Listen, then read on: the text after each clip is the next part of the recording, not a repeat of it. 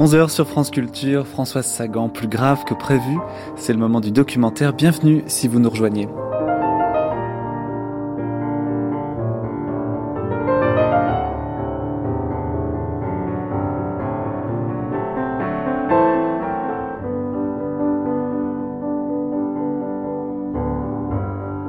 Tout au long de la semaine, nous avons essayé de montrer comment Sagan pouvait être tout et son contraire, capable dans ses romans à la fois de quelques platitudes, c'est vrai, mais aussi, surtout, de formidables fulgurances, d'aimer follement la campagne le lundi et follement la ville le mardi, de dîner avec François Mitterrand le mercredi et avec ses voisins de Cajar le jeudi, sans jamais établir de réelle hiérarchie ou de grandes différences dans tout cela.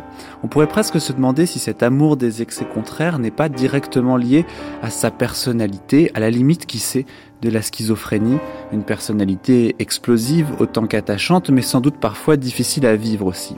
Cela donne une femme attirée par la drogue, l'amour, le changement, le risque souvent, les excès, qui veut éviter l'ennui à tout prix et le prix est souvent élevé.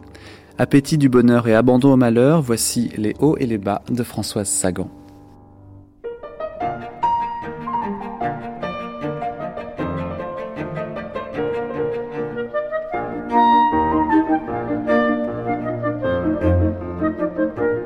Quand je lis François Sagan, je lis des vraies histoires de joueurs. Hein, ce qu'elle raconte, et c'est aussi quelque chose qui traverse toute la littérature, c'est cette excitation. On est vraiment là. Je crois que le fil rouge, il est là. Cette envie de se faire battre le cœur, et notamment de se faire battre le cœur en banco quoi. Je, je, mets tout sur la table, je remets toute ma vie sur la table, je prends des risques et, et, et je dirais s'il fallait faire quand même vous vous, vous m'y poussez et très volontiers je, je cède à cette à cette invitation.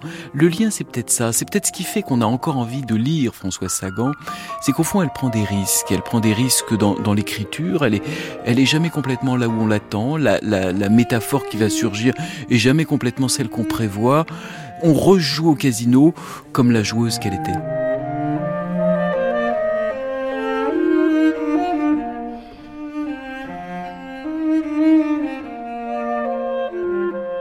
Alors, euh, dans votre livre Les secrets de nos comportements, Michel Lejoyeux, vous citez carrément Françoise Sagan.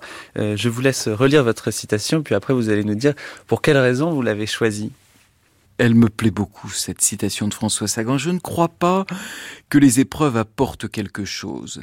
Je dis que les épreuves n'apportent rien parce qu'elles sont rarement suffisantes pour tarir ces deux tendances profondes que sont un certain appétit de bonheur et un certain abandon au malheur.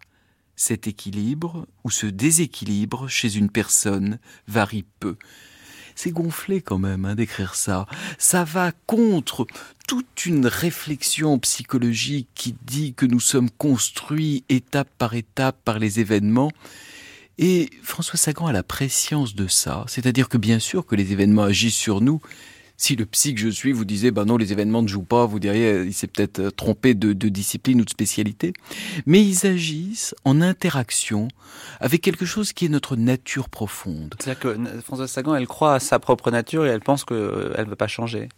Nous avons une nature profonde. Vous mon bouquin, ça parle entre autres d'optimisme, de goût pour la recherche de sensations, de, de croyances qu'on a en nous. Il y, a, y a une illusion de la liberté. Il y a une illusion qui consisterait à faire de la tabula rasa, à se dire à chaque fois je repars à zéro, je suis complètement libre, et puis si je fais un petit travail sur moi-même, je repars complètement à zéro. La réalité de la psychologie, c'est qu'on est déterminé que ce déterminisme, bien sûr, on peut agir dessus, mais qu'on est le résultat de grands déterminants notre enfance, notre passé, nos croyances, notre goût pour la vitesse, hein, pour, le, pour le risque ou pas.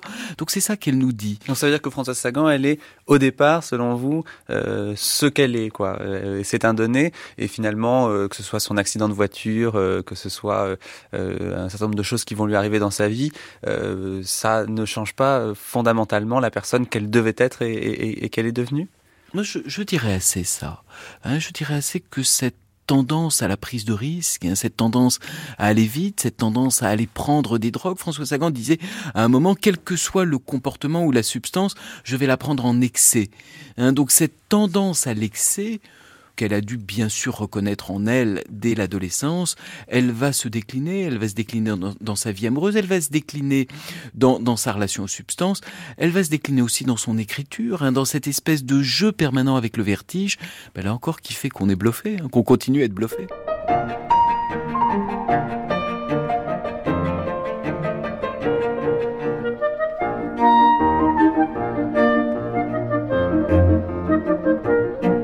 Alors Massimo Gardia, dans quelles circonstances est-ce que vous vous êtes rencontrés, euh, vous et Françoise Sagan? Ah, Je l'ai rencontré qu'elle était encore mariée avec Bob Westhoff. Euh, je suis allé en soirée à Paris. C'était un de mes premiers soirs à Paris. C'était la première fois que je venais à Paris. Chez Betty Desteves, la femme du couturier. Et c'était incroyable parce que moi j'étais euh, très impressionné par la soirée parce qu'il y avait tous les gens plus célèbres de Paris, d'Alain Delon, Juliette Gréco et tout ça. Et je parlais même pas bien français et j'étais très timide à l'époque et tout ça. Tous ces groupes m'impressionnaient beaucoup et personne ne me parlait. J'étais dans un coin, elle est venue une femme blonde, un casque blonde, petit, et venue me c'était François Sagan. Et au début, j'avais même pas compris que c'était elle. Vous connaissiez euh, l'écrivain François Sagan? Bah, Je savais parce que son livre avait fait un grand scandale, Bonjour Tristesse. En Italie aussi, on en avait beaucoup parlé? Dans le monde entier, je veux dire. Les Vatican l'avaient interdit même. Et euh, elle m'a commencé à parler, et, tout ça, elle est restée à côté de moi tout le soir, et tout le monde était très choqué par ça. Et, hum, Pourquoi? Et parce que j'étais un garçon inconnu comme ça, qui parlait pas bien français, aucun intérêt pour les autres, elle tout d'un coup s'intéressait à moi, et je l'ai invité à déjeuner les jours après, et c'était une histoire incroyable parce que on a déjeuné au relais, et après j'avais une chambrette euh, qui coûtait très peu à l'hôtel Raphaël parce que je connaissais les directeurs, il n'y avait même pas la salle de bain. Je lui proposais de venir chez moi après déjeuner dans la chambre, elle est venue.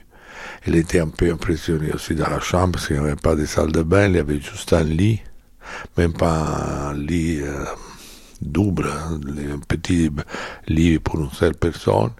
Et hum, on a commencé des ébats un peu amoureux.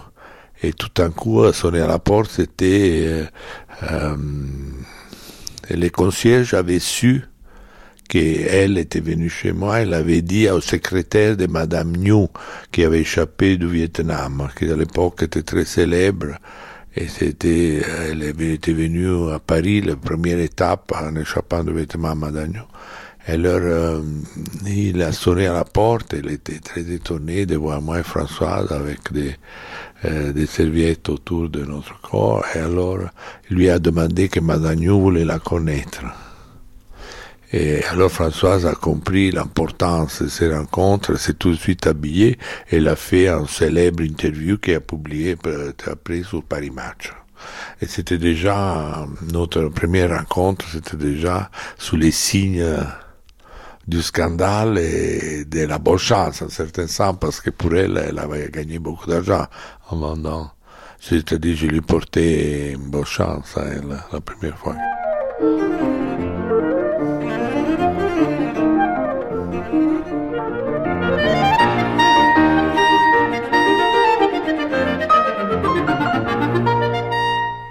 François Sagan, pour moi, c'est, et un peu comme tous les, tous les, les addicts, un mélange d'un excès d'optimisme dans l'effet de certains comportements. C'est-à-dire que François Sagan, elle est, elle, est, elle est excessivement optimiste quand elle prend des risques. Le docteur Michel Lejoyeux. Quand elle pense qu'elle est protégée, hein, quand elle pense au fond que là où là où on doit forcément partir dans le décor, quand on quand on va rouler très vite, eh ben elle va être va, va échapper à ces menaces. Donc, oui, elle pense que euh, les problèmes c'est pas pour elle en fait. C'est pas pour elle.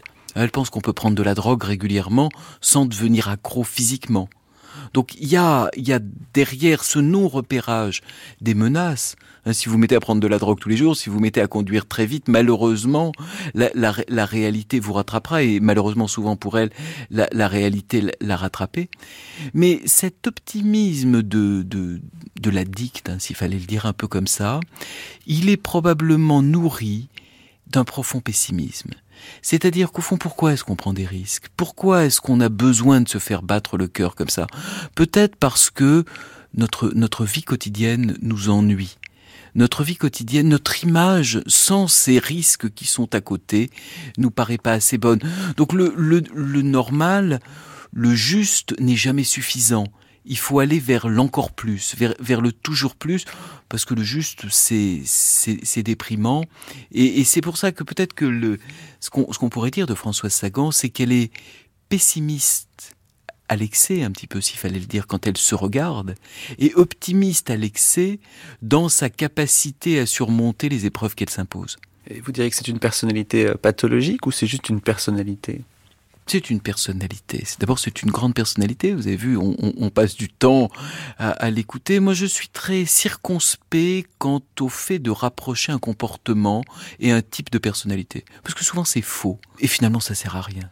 Quand Françoise Sagan, elle perd, euh, euh, je sais pas combien, euh, 20 000 guinées, et qu'elle se dit qu'elle va les remonter, et que finalement elle réussit à les remonter, alors que la plupart des gens peut-être euh, auraient arrêté de jouer, ça c'est aussi un optimisme un peu forcené Absolument. C'est la base du jeu. J'ai, à l'hôpital dans lequel je travaille, des consultations pour les joueurs. Je leur fais, s'il fallait presque le dire sur le mode de la blague, des thérapies de pessimisme.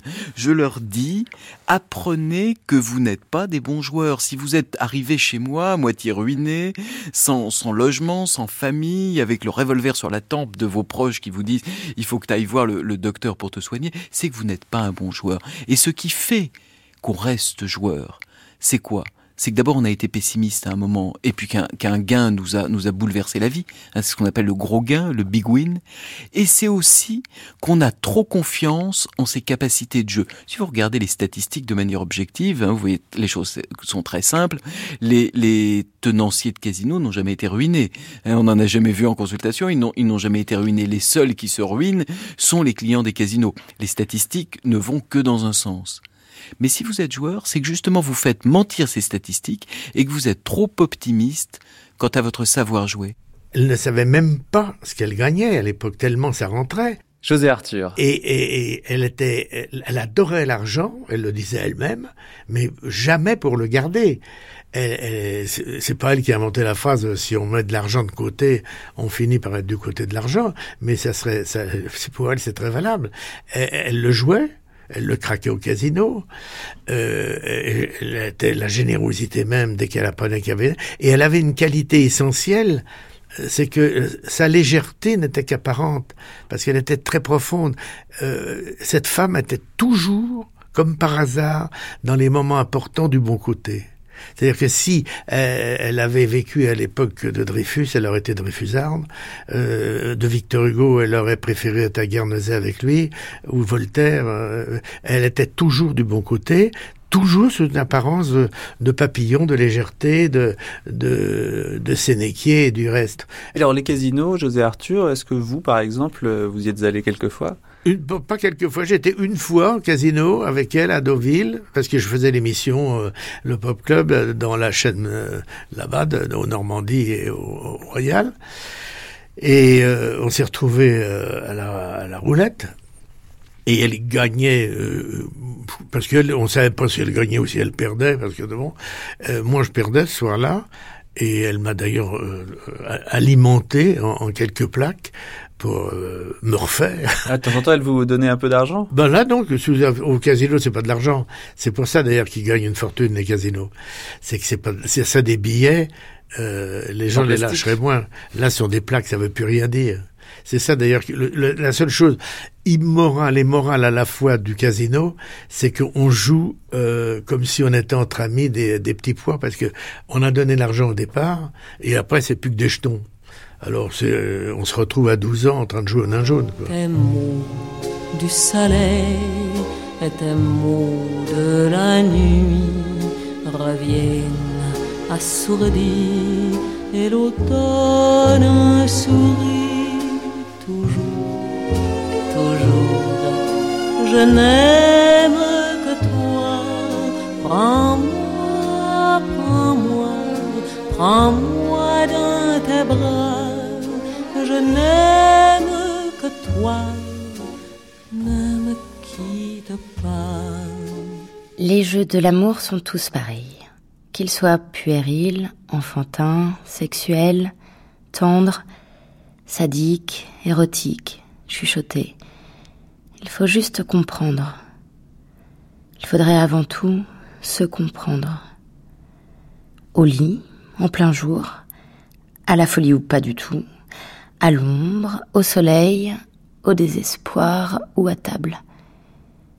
Autrement, c'est fichu tout ça. Et ce peu qu'il nous reste à vivre, vivant, c'est-à-dire en plaisant encore, et le peu qu'il nous reste à penser, à faire semblant, dans ce stupide et immense coassement qui est devenu la vie quotidienne, inéluctable, injugeable inacceptable, vraiment, pour tout être bien né, ce peu. Il faudrait penser avant tout à le partager moi, ce que je ressens, c'est que euh, pour elle, le, bonheur est toujours la proie des autres. Véronique Olmy, écrivain. Dès qu'on est heureux, et elle disait, le bonheur, c'est être, c'est le bonheur, c'est forcément avec quelqu'un d'autre. Donc il y a cette notion d'amour très fort et de couple, même si elle l'inscrit pas dans la durée parce que c'est pas ce qui l'intéresse. À chaque fois que dans un de ses livres qu'il y a un couple heureux, les autres se disent, ah, on va dépioter. C'est toujours une proie le bonheur pour euh, dans, dans, ce milieu qu'elle décrit de Saint-Germain. Alors il y a, y a à la fois euh, des belles euh, des belles générosités. Elle a des personnages très généreux qui acceptent d'être trompés, qui ont, qui sont des, des vrais amoureux, des hommes très très amoureux qui acceptent vraiment la, la la femme avec ses, ses hésitations, ses elle peut aller vers d'autres, elle peut revenir, elle peut ne rien faire, elle peut s'ennuyer, elle peut ne pas se prendre en main. Et l'homme va l'aimer et, l'accueillir, c'est ce qui donne. C'est cet amour plein qui donne son amoralité. Euh, quand dans la chamade, vous avez l'ancien amant qui paye l'avortement euh, euh, de, de l'enfant du nouvel amant, quand même, ça va, ça, ça va loin. Alors Françoise Sagan, finalement, est-ce qu'elle aime les quadragénaires euh, Est-ce qu'elle aime euh, les euh, très jeunes garçons Est-ce qu'elle aime les femmes? Finalement, on ne sait pas très bien. On a l'impression qu'elle aime tout le monde, amoureusement. Parce que je crois qu'elle aime les instants. Je crois que c'était vraiment une femme du présent et en ça, moi, je, je, je, la, salue vraiment parce que maintenant, on en, fait une philosophie. Euh, euh, voilà, il faut euh, savoir vivre dans l'instant. C'est devenu un truc énorme qu'on prend de, de, religion bouddhiste ou de voilà. Mais elle, c'était une évidence. Elle était une femme du présent. Donc, je pense qu'elle aimait les gens au présent, c'est-à-dire ça pouvait être une femme, un homme, un homme homosexuel, ce qui lieu à toutes les situations possible. Mais euh, là encore, par exemple, son homosexualité féminine, euh, elle reste très discrète, elle reste vraiment dans, dans ce qui est présentable. Elle, euh, j'allais dire, elle l'exploite pas, pas du tout. Et les gigolos, Véronique Olmy? Les gigolos par rapport à Sagan? Bah, Moi, je crois que ça, c'est un, gigolo, c'est un peu comme de la morphine, quoi. C'est-à-dire, c'est, c'est du faux. Ça va euh, oui, les gigolos, c'est une consommation. Comme, euh, comme, une, comme la drogue, c'est une consommation, une petite, c'est le cas de le dire, une petite injection. Elle était une femme pleine de contradictions parce que, par exemple, elle aimait, euh, pour aller au lit, elle aimait des hommes jeunes, comme l'époque, moi, que j'étais plus jeune qu'elle. Et, et pour parler, elle aimait des hommes âgé comme Bernard Frank. Elle a eu une liaison avec Bernard Frank qui a duré un peu toute la vie. C'était sa vie, ses amours, c'était comme des boîtes séparées. C'était moi, c'était les playboys italiennes, euh, avec les bateaux, pour aller dans les boîtes, pour sortir. Bernard, c'était pour, euh, pour l'aider à écrire aussi, pour, euh, pour lui parler euh, de littérature, de culture, tout ça. C'est des choses complètement euh, différentes. Et Bob Westhoff? Et Bob Westhoff, euh, je ne l'ai pas connu beaucoup. Justement, c'était une... Je pas... Mais c'était un beau garçon surtout. Elle a fait un enfant parce qu'elle voulait faire un enfant avec quelqu'un de beau. Comme ça, elle a eu son fils. Lord Stephen Kimberly se retourna sur le perron et tendit la main vers sa fiancée. Dans la lumière couchante de ce bel automne anglais, elle était encore plus ravissante, plus féminine et plus gracieuse que d'habitude. Il déplora amèrement une seconde que tout ça le laissa complètement froid. Mais après tout, elle l'aimait ou croyait l'aimer, elle était de son rang, elle avait une jolie dot, il était temps pour lui, à 35 ans, de se marier. Ils allaient peupler la campagne anglaise de petits enfants fort sains, qui auraient les yeux bleus de leur mère et les cheveux bruns de leur père, ou au contraire, des yeux noirs et des cheveux blonds. Ils pousseraient des cris perçants, monteraient des poneys et trouveraient bien un vieux jardinier pour s'attendrir sur eux. Et les couples euh, qui sont des couples sociaux, entre guillemets, euh, qui s'aiment parce que, enfin, est-ce qu'ils s'aiment seulement euh, Parce qu'ils collent bien dans la société, ils ont le même milieu d'origine. Je crois que les, les, couples chez elle, c'est pas forcément l'homme et la femme, ça peut être l'agent et l'auteur, l'agent et, et euh, l'actrice, euh, euh, ce sont des gens nécessaires les uns aux autres les couples. Et parfois, il y a des incursions dans un couple amoureux, mais en général, c'est quelques jours au bord de la mer, c'est un soir, un concert. Et les couples qui durent, j'allais dire, c'est ceux qui sont plus justement socialement nécessaires. Parce que finalement les artistes sont, sont, sont, jamais seuls, il y a toujours un éditeur, un agent, euh, il y a le monde des journalistes, mais euh, il y a aussi une belle fraternité avec euh, pas d'illusion sur euh, bah, le fait que c'est relié par l'argent. Donc, euh, tu m'aimes beaucoup, tu es mon argent. Et puis, il y a au détour d'une phrase, elle, dit, et n'oublie pas tes 10%. Donc, il n'y a pas de... Mais l'argent, comme l'argent n'est pas euh, honteux, on peut dire que c'est ce qui nous tient. Parce que pourquoi est-ce que ça nous tiendrait pas? Pourquoi est-ce que ça serait mal euh, qu'il y ait cette circulation monétaire les uns avec les autres? Parce que de toute façon, ça est. Il n'y a pas d'idée préconçue de l'amour du tout alors chez Sagan? Il y a même une lucidité d'avant, c'est-à-dire quand une histoire commence, c'est comme si on savait déjà que ça va être impossible. Donc dans cette impossibilité-là, vivons ce qu'on disait tout à l'heure, les instants et vivons-les. Alors là, c'est très honnête, c'est très, c'est cette honnêteté qui est désarmante souvent dans les héroïnes de Sagan. Et les frères et sœurs, ce sont des couples aussi, Véronique Olmy? Alors hein, chez elle, ça, ça peut être incestueux. Donc ça, quand même, c'est, quand même assez. Euh, et là encore, il n'y a pas de culpabilité. Voilà. Alors ils sont presque étonnés que les autres soient étonnés, mais c'est comme si elle avait un jeu de cartes. Elle est joueuse tout le temps. Et puis quelles sont les possibilités, quelles sont les combinaisons? Et en fait, il y a une belle complicité dans les frères et sœurs, euh, que ce soit bon dans le Cheval évanoui ou dans Château en Suède. Ils font des coups, quoi. C'est des partenaires. Alors euh, voilà, ils, décident et ils tirent les ficelles. Puis ça se passe pas toujours comme ils voulaient. Sans ça, il n'y a pas de pièce de théâtre. Mais euh, en fait, les couples, c'est c'est eux qui se décident, quoi. Alors peut-être il y en a qui peuvent pas marcher. Là, par exemple, le couple mère-fille, ça peut ne pas marcher. Mais le couple frère-sœur, bah, bon, bah, hop, deux allumettes qu'on qui flambent en même temps. Tes mots du soleil et tes mots de la nuit reviennent assourdis et l'automne sourit toujours, toujours. Je n'aime que toi. Prends-moi, prends-moi, prends-moi dans tes bras. Je n'aime que toi. Ne me quitte pas. Sagan était très attirante, vous savez.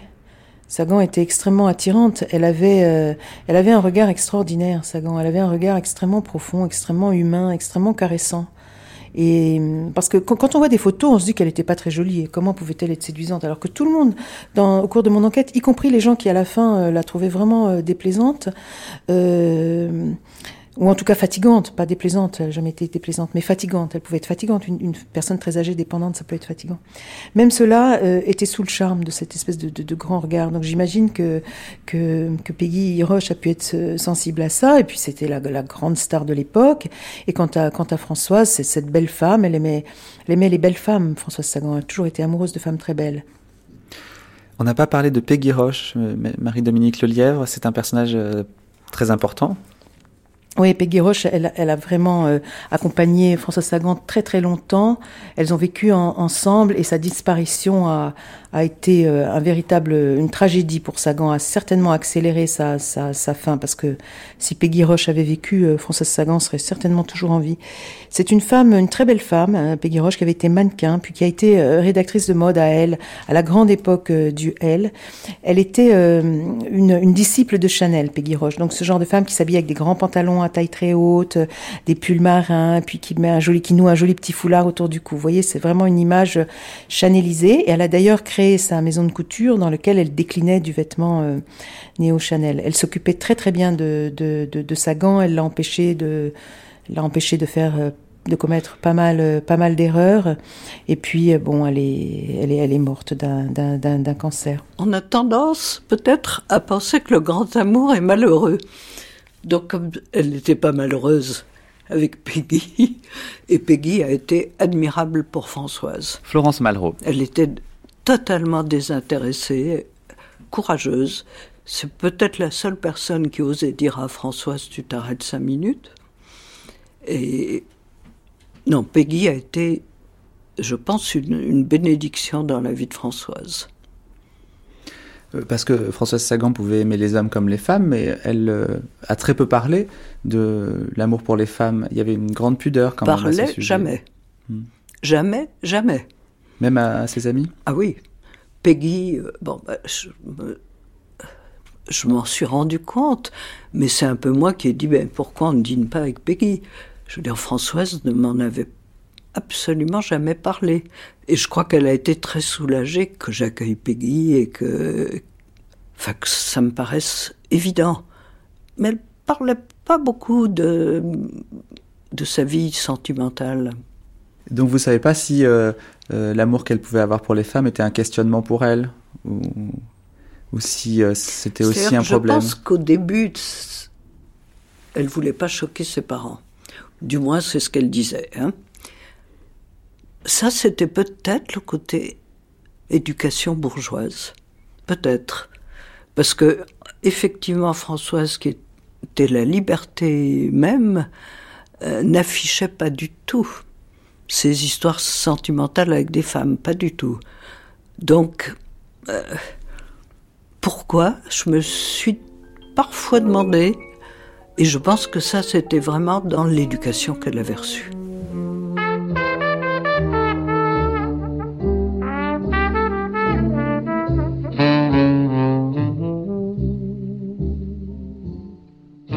C'est la vraie bourgeoise de Cajar. C'est, c'est Gérald de Nantes. Elle veut pas. Elle, elle, avait pas. Euh, autant elle était très libre de penser pour pour beaucoup de choses, autant là, elle était très braquée là-dessus. Et vous le disiez pas de temps en temps quand même On lui disait, on lui disait, mais elle écoutait pas. Elle écoutait pas.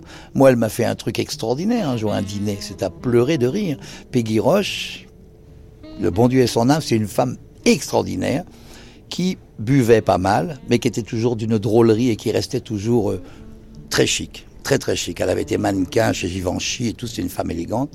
Et un jour, Françoise nous appelle, moi et Jacques, avec mon ami, et nous dit, voilà, euh, les garçons, ce soir j'ai un dîner à la maison pour une pièce de théâtre que je suis en train de monter, l'excès contraire. Alors j'ai invité Michel Blanc, euh, Mathilde Amet, Dominique Lavanant, Frédéric Botton, et puis d'autres personnes. Alors vous venez venir, hein, vous venez, vous me lâchez pas, hein, vous venez, parce qu'elle comptait sur nous pour mettre un peu l'ambiance. Je dis, mais non, bien sûr, Françoise, on vient.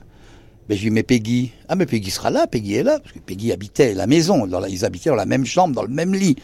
Alors j'ai dit, ben oui, bien sûr. On arrive. La maison était prête. Il y avait deux, trois invités qui étaient déjà là. Et je lui dis, mais où est Peggy? Ah, ben elle va arriver. Ben, je mais elle va arriver, mais elle n'est pas là pour le dîner. Si, si, si, elle vient, elle vient, mais elle va arriver. Trois minutes après, la porte sonne. Peggy sonne. La bonne, qui s'appelait Pépita, va ouvrir la porte. Et elle s'approche vers Françoise, je lui dis, Madame Sagan, Madame Roche vient d'arriver. Peggy est arrivée, elle s'est jetée dans les bras de Françoise, elle lui dit, Françoise, comment allez-vous? Comment allez-vous? Je suis ravie de venir à ce dîner. Tout. Moi, je reste stupéfait. Je suis quand même la meilleure. Elle l'a fait sortir pour revenir sonner. C'est quand même une histoire de fou. Alors elle rentre. Peggy s'installe dans le salon. On passe à table. Euh, le, dîner se passe très bien. Peggy tutute, ça y va, et un verre de vin, et deux verres de vin, trois verres de vin, elle commence à être un petit peu éméchée, et elle dit à Françoise, bon, dites donc Françoise, alors qu'est-ce qu'on mange maintenant Françoise lui dit, bah comme d'habitude, j'ai pas besoin de vous le rappeler, vous le savez, vous habitez la maison. Et là, d'un seul coup, on voit qu'elle fait une gaffe en disant, vous habitez la maison. Alors Peggy lui dit, vous dites n'importe quoi. Enfin, comment ça, j'habite la maison? Oui, oui, enfin, c'est une, c'est une façon de parler. Et puis, il continue à boire, à boire. Et à la fin, elle était ivre morte, Peggy à table devant tout le monde. Elle faisait croire qu'elle, venait de l'extérieur, que c'était une amie qui venait à notre dîner. Alors que vous étiez des amis de très longue date Mais bien sûr, et tous les autres le savaient. Blanc, tout le monde savait que Françoise vivait avec Peggy Roche. Mais elle ne voulait pas l'admettre. C'est un truc qu'elle n'a jamais voulu admettre. Et à la fin du dîner, Peggy, ivre morte, à un moment donné, se regarde Françoise et lui dit Écoutez, vous m'embêtez avec ce dîner, je monte me coucher. C'est tout le drame de sa solitude, le jour où elle apprend. Vous savez, le jour où elle apprend que, que, que Peggy est morte, d'abord, elle va, elle va même plus à l'hôpital. Peggy est morte toute seule à l'hôpital. Françoise était en train de taper le carton avec euh, Ingrid Meshulam, déjà. Marie-Dominique Lelièvre. Mais parce qu'elle avait peur, elle avait une peur atroce de, de, de, Donc, déjà, ils ont hésité à le lui annoncer. Bon, il lui annonce et elle a poussé un espèce de cri euh, terrible, un cri d'enfant, un cri d'animal, je sais pas. Et son premier truc, ça a été euh, qui va dormir avec moi maintenant? Sa grande inquiétude, c'était ça c'est qui va dormir avec moi, de ne pas dormir seule. Et elle pouvait proposer à, à, n'importe qui de dormir avec elle, y compris avec. Euh, elle avait une secrétaire à un moment donné euh, qu'elle emmenait à Cajar et, elle, avait placé les deux chambres face à face. Elle essayait d'obtenir de la secrétaire qu'elle dorme avec elle, ce qui évidemment euh, n'était pas vraiment du goût de la secrétaire. Mais et souvent à l'hôtel, elle prenait une chambre avec une porte mitoyenne, elle ouvrait la la, la, porte et si elle dormait avec un copain, je suis sûre que quand elle quand elle était à Cajar avec Bernard Franck qui venait, je suis sûre qu'ils dormaient ensemble, ait eu qui eu amour entre eux à ce moment-là ou pas. Elle avait horreur de dormir seule. Bernard Franck, du coup, vous l'avez rencontré, euh, vous l'avez fréquenté un petit peu. Comment est-ce que vous pourriez le décrire dans sa relation avec euh, Françoise Sagan? C'est une relation très forte entre eux, une relation d'amour très forte qui a duré euh, toute leur vie, en fait, du moment où... Mais, mais je, je, c'est pas une relation charnelle en fait, euh, parce que la grande question c'était est-ce qu'il y a eu, tout le monde me disait est-ce qu'il y a eu idylle, vous savez les gens veulent toujours savoir, est-ce qu'il y a eu idylle, est-ce qu'il s'est passé quelque chose entre eux? Alors donc euh, bon, en fait euh, on ne sait pas, mais on pense que non ou pas grand chose en tout cas, mais ils étaient très tendrement attachés l'un à l'autre, ils ont passé des, des, des, mois et des mois. Enfin, ils ont habité ensemble hein, à plusieurs reprises. Et euh, ils partaient en vacances ensemble, ils faisaient la fête ensemble, ils ont fait vraiment beaucoup de, de, de, de choses ensemble. Ils ont même euh, partagé euh, parfois euh, la même maîtresse. Donc ils étaient, c'est une espèce de, très grande complicité, c'est une amitié, une grande amitié amoureuse. Et c'est certainement, peut-être l'amitié amoureuse, c'est peut-être euh, une des choses les plus fortes qui puissent exister entre deux individus, je trouve, plus fort que, que, que l'amour, l'amour entre un homme et une femme ou l'amour, enfin l'amour amoureux, parce qu'il n'y a pas de sentiment de possession, en fait. Chacun avait sa vie, ils ont toujours respecté les amours de, de, de, de l'autre. Jamais l'un n'a fait de, de remarques désobligeantes sur l'amoureux ou l'amoureuse de l'autre. Donc un grand respect de, de, de, de, cette sphère-là et en même temps un lien euh, extrêmement fort. Elle, elle l'admirait et lui euh, se laissait admirer. Bon, je sais pas s'il a été tellement heureuse euh, de... Si la gloire l'a rendue heureuse, je, ne suis pas absolument certain. François Gibault. J'ai une idée un peu particulière à ce sujet. Le, elle donnait des fêtes, par exemple, à Paris. Elle recevait, vous savez qu'elle a eu euh, 10, je ne sais pas, 15 appartements à Paris successifs. Moi, j'en ai connu une, en tout cas probablement une bonne dizaine. Hein. Et dans ces appartements, elle recevait, elle faisait des fêtes. Alors, euh, euh sans occasion ou, à, telle ou telle occasion, elle avait reçu pour l'anniversaire de Bernard Franck. Quelquefois, elle faisait des, des, des, choses pour le 31 décembre. Enfin, elle, elle, elle recevait des, des, des des réceptions qui étaient amusantes d'ailleurs, puisqu'il y avait évidemment des gens extraordinaires. Moi, je me souviens d'avoir rencontré, enfin, je sais pas.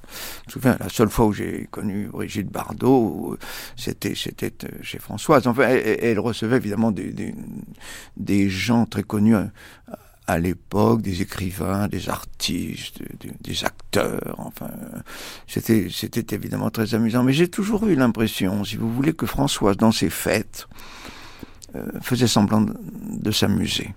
Ça, c'est vraiment. Le... Elle faisait semblant de s'amuser. C'était comme au théâtre, euh, tout à fait du théâtre. C'est-à-dire que chez Françoise, le, elle changeait d'appartement, mais l'intérieur était toujours pareil, puis c'était toujours les mêmes meubles, toujours les. Et on, avait l'impression d'un décor de théâtre. Il y avait le canapé, il y avait une table basse, il y avait un téléphone, il y avait un bouquet de fleurs, il y avait deux trois fauteuils. Et euh, c'était un peu impersonnel. C'était pas, c'était pas. Et, je, pensais toujours à un décor de théâtre. Et chez elle, tout le monde jouait son rôle. Il y avait Monsieur Franck qui jouait le rôle de Monsieur Franck, il y avait Chazot qui jouait le rôle de Chazot, chacun jouait son rôle. Et Françoise faisait semblant de s'amuser. Ça, ça, ça m'a toujours, toujours frappé euh, dans les, les, les fêtes qu'elle donnait. Et la Françoise que je connaissais par ailleurs, nous dînions quelquefois, surtout après la mort de Bob, qui nous a beaucoup rapprochés je, dînais quelquefois ensemble, on allait dîner, on allait au Voltaire, on allait comme ça dans des endroits calmes. Et la Françoise que je découvrais et que j'aimais était une toute autre personne que celle euh, connue du, du, public et celle que l'on voyait euh, euh, dans les fêtes qu'elle donnait dans ses différents appartements. Et pourquoi donner ces fêtes alors? Oh, elle donnait ses fêtes parce que il fallait s'amuser, hein, comme comme comme elle est à Saint-Tropez, parce qu'il fallait s'amuser. Bon, c'était c'était ça. Il fallait il fallait donner euh, peut-être aux autres euh,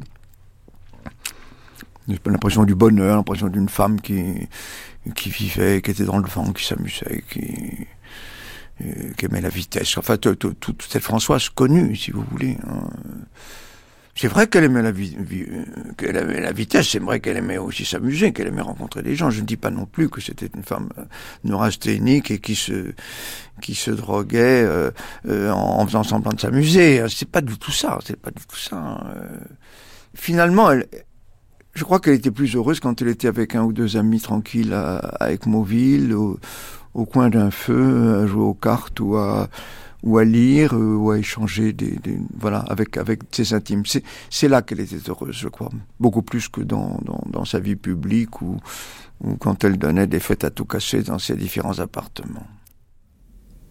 Et les histoires de drogue, alors comment vous les avez vécues, euh, ces campagnes de presse euh... C'est euh, grotesque, je ont, ça fait deux fois que ça arrive, et chaque fois, bon, ils, ils sont venus ici, ils m'ont dit je veux de la drogue, je dis oui, je veux un petit peu. Et ils sont venus ici, les flics? Oui, ils sont venus ici, ils ont envoyé la maison, ils ont fouillé la maison, ils ont tout fouillé. Ils m'ont demandé si j'en avais, j'ai dit oui, j'ai un, petit, un fond qui me restait dans un placard, je ne sais plus quand. Ai donné gaiement, bêtement d'ailleurs. Et ils m'ont embarqué, et ça fait le foin, vous savez. Ils m'ont embarqué en me disant que, que, si je venais avec eux, il n'y aurait pas de, il y aurait pas de publicité, il n'y aurait pas de foin, il n'y aurait pas d'histoire. Vous en aviez rien à faire Je l'ai toujours toujours, toujours, toujours, rien à faire. Ça, ça, ça, garde que moi, je veux dire. Alors du coup, ils en ont fait une habitude, une espèce de... Je suis quand on parle de drogue, maintenant c'est moi. alors j'avais, alors j'avais. C'est Madame Drogue. Oui. Alors j'avais, j'avais quoi J'avais, j'avais même pas un gramme dans ma, dans mon. Je me dis, j'ai envie d'en prendre, j'en prends. J'avais envie d'en prendre, j'en prendrais, c'est pas. Mais ça, ça a suivi. Le whisky étant fini, vu que je ne bois plus, depuis dix ans, il devait y avoir un manque quelque part. Vous buvez plus de whisky? Mais non, mais c'est pas, c'est pas que je puisse, c'est pas, pas que je veuille, c'est pas que je veuille, c'est que j'ai dû m'arrêter. Quoi. Il y a dix ans, je ne bois plus du tout. Que dis-je Il y a 14 ans. Quoi. Vous avez trop abusé de la vie, comme oui. on dit chez les bourgeois. Oui, c'est ça. Tirer la vie par les. Bon, de la chandelle, je sais pas quoi. Vous savez, dans la vie des gens, il y a des, des artistes. Souvent, vous avez, par exemple, euh, vous avez 10 ans où c'est de l'entretien de carrière, il se passe pas grand-chose. Bon, bah, on fait un Olympia, on sort un disque, on fait un Olympia, mais globalement, elle, jamais. Sophie Delassin. Déjà, elle sort toujours un ou deux romans, il y a une pièce de théâtre, et puis on va, euh, à un moment, elle va se faire arrêter pour euh, quasiment trafic de drogue, on va venir cher la chercher chez elle, euh, avant un départ en vacances où elle a quelque chose comme, elle part en vacances avec, je sais pas, 200 grammes de cocaïne, 200 grammes d'héroïne, donc euh, elle va avoir un procès. Pendant le procès, elle va dire, on va lui demander si elle prend de la coke. Elle dit bah ouais, comme tout le monde. Enfin voilà, elle est tout le temps marrante quoi. Et puis euh, on arrive à la fin de sa vie. Bon, heureusement, j'ai, moi j'ai pas eu l'occasion d'écrire sa mort, mais euh, on arrive à, donc à la fin de sa vie, puis on tombe sur sur l'affaire Elf quoi, qui est quand même un, qui est quand même quelque chose d'inouï dans la vie de Françoise Sagan à l'âge qu'elle a. Bah, en gros, qu'est-ce qui se passe En gros, c'est Françoise Sagan, quoi. Elle a une œuvre derrière elle, c'est quand même une personnalité très importante. Et puis elle se retrouve mêlée dans un, un une sorte d'affaire de, de, de, trafic d'influence avec Mitterrand, Marc Francelet, André Galfi, qui sont vraiment pas des gens de son monde, quoi. Et, euh, et elle fonce tête baissée parce qu'elle a besoin d'argent et puis parce que je pense qu'elle a un peu risque tout.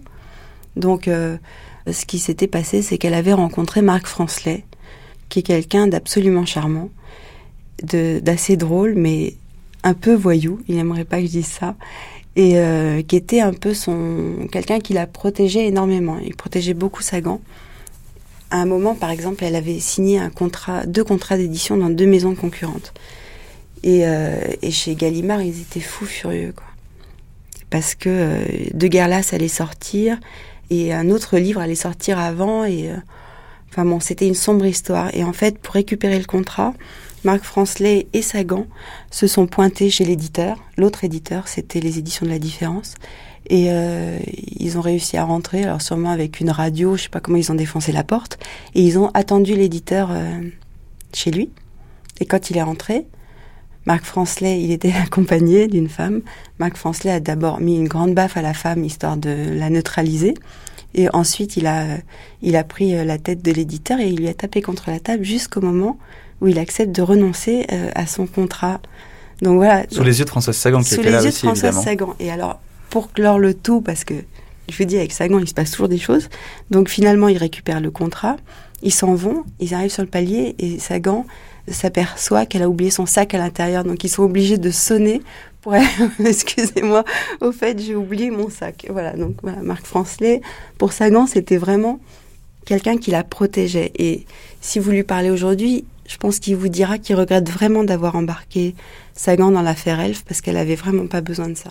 Cette histoire m'a bouleversé pour une raison très simple, c'est que euh, ce rapport à l'argent, qui n'était pas un rapport totalement désengagé, mais un rapport distancé, c'est vraiment la chose qu'en France on ne comprend pas. C'est-à-dire qu'on comprend quelqu'un boit, euh, euh, on finit par euh, et il y a toutes les formes de, je sais pas de dire de délinquance, mais toutes les formes d'excès sont acceptées, sauf un excès à l'argent. Or, dans le cas de Françoise, c'était le, don. Enfin, quand elle a eu le prix des critiques en 54, elle a donné l'argent tout de suite euh, à Adamov qu'elle avait rencontré au Café de Flore. Toute sa vie, ça a été comme ça. Alors évidemment, aujourd'hui, pour les gens, c'est un comportement qui est considéré pour l'État, malgré sa proximité avec François Mitterrand, comme une sorte de comportement coupable, car doublé de l'utilisation de la drogue. euh, donc, euh, personne n'a vraiment voulu lui régler son problème.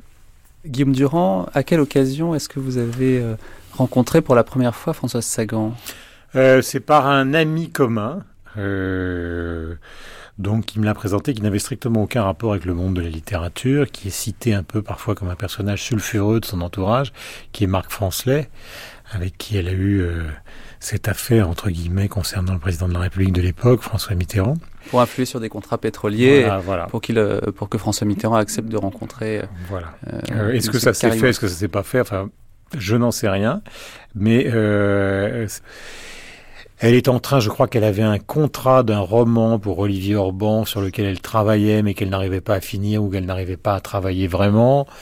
Euh, il me dit, moi je ne l'avais pas vu depuis un certain temps, il me dit, je, sais qu'elle t'aime beaucoup. Je pense que si toi tu viens la voir assez régulièrement, euh, ça va peut-être repartir. Bon, rendez-vous est pris, je vais voir Françoise. Je vais à ce rendez-vous. Et là, j'arrive avenue Foch, à Paris, donc dans le 16e arrondissement. Un immeuble hyper bourgeois, c'était l'avenue Foch. Donc c'était pas chez elle, c'était chez Ingrid Meshulam, Voilà, voilà. qui à l'époque l'a recueillie car déjà elle n'avait plus d'argent. Voilà, et je monte, euh, je ne sais plus à quel étage, dans un immeuble assez magnifique. Euh, J'arrive dans un appartement qui était vert émeraude, et au milieu de cet appartement, il y avait Françoise, seule, un peu décharnée, euh, extrêmement souriante. Je sentais qu'elle avait fait un effort euh, pour se coiffer, pour que je vienne, etc. Et qu'on bavarde. Donc l'idée au début, ça a été très vite de faire un livre d'entretien, histoire de refaire marcher la machine qui ne marchait plus. Enfin, je fais beaucoup de répétitions, mais après tout, peut-être que ça donnera un sens à tout ça. La machine euh, intellectuelle, euh, la machine Je aussi. pense euh, que c'était le désir, c'était, c'était. Bon, elle était quand même dans un état physique très délicat. Donc, il y avait aussi euh, l'idée qu'elle puisse avoir un rendez-vous une fois par jour, une fois, enfin, une fois tous les deux jours, donc de se lever, de retrouver la force, de bavarder, de revenir sur son passé, de parler de littérature, etc. Il y avait tout. Il y avait effectivement sortir de l'impasse financière, retrouver une certaine forme de désir, parler avec quelqu'un qui était un peu extérieur justement au milieu qui l'entourait à l'époque euh, pour lui replonger peut-être la tête euh, dans le travail, euh, avoir une sorte d'appréciation de ce qu'elle faisait, etc. Et on a commencé à converser. Et, tout ça a donné lieu à un, manuscrit qui fait à peu près 150 pages et que, que Malraux a lu après sa disparition.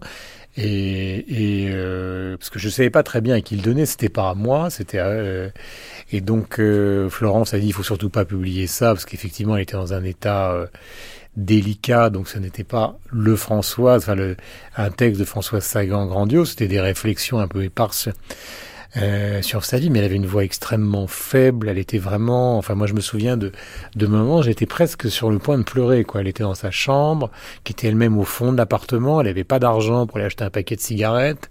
J'étais face à elle. Elle avait des, je me souviens une paire de Burlington avec des collants. Elle était extrêmement mince et c'était vraiment poignant. C'était vraiment euh, ça, ça, me, moi, ça m'avait bouleversé.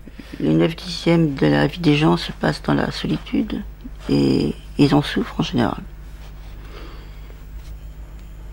Et, mes livres sont tout souvent une espèce d'explication ou de, de tentative d'échec à la solitude. Tentative d'échec qui sont d'ores et déjà en échec, d'ailleurs. Et alors, euh, Guillaume Durand, ces entretiens que vous avez pu réaliser avec elle, donc vous êtes sans doute le dernier journaliste à l'avoir fait parler sur la durée, mmh. avoir fait un travail de fond euh, avec elle. Est-ce qu'elle euh, disait des choses nouvelles par rapport à ce qu'on a pu lire Franchement, je suis très honnête par rapport à ça. Je l'ai donné à Florence Malo récemment. Donc après des années, euh, moi je l'avais jamais donné parce que je ne voulais pas que, enfin, que, que ça apparaisse, que j'apparaisse un peu comme le fossoyeur de la disparition de François Sagan. Surtout au moment où elle est où elle est morte, donc en 2004, c'est-à-dire qu'il y a plein d'éditeurs qui m'ont appelé, qui l'ont su et qui m'ont dit donnez-nous ça, donnez-nous ça, etc. J'ai toujours refusé et avec raison euh, sur le conseil probablement de Florence Malraux et même de Jean-Marc aujourd'hui qui m'a dit non c'est pas publiable mais il y avait rien de nouveau c'était une manière de si vous moi je lui rendais elle m'avait sorti d'une sorte de de peu de léger désespoir amoureux et moi j'étais très touché par cette femme et j'essayais de lui rendre une vigueur, des rendez-vous. Euh... Mais pas publiable pour quelle raison finalement? Parce que c'était pas cohérent ce qu'elle racontait? Non, non, pas du tout. C'était pas. Non, non, on n'est pas. On n'est pas dans un. Non, non, c'est pas du tout ça. Non, parce que je pense qu'il y a une exigence pour des gens qui ont un talent formidable, surtout que quand ils ont écrit des. Je parle pas simplement des romans, mais quand ils ont écrit des, des livres de souvenirs, euh, il, il, faut que ce soit brillant. Françoise surtout. Ça ne peut pas être de la conversation. Mais moi, je pensais que jour après jour, euh, quelque chose allait renaître.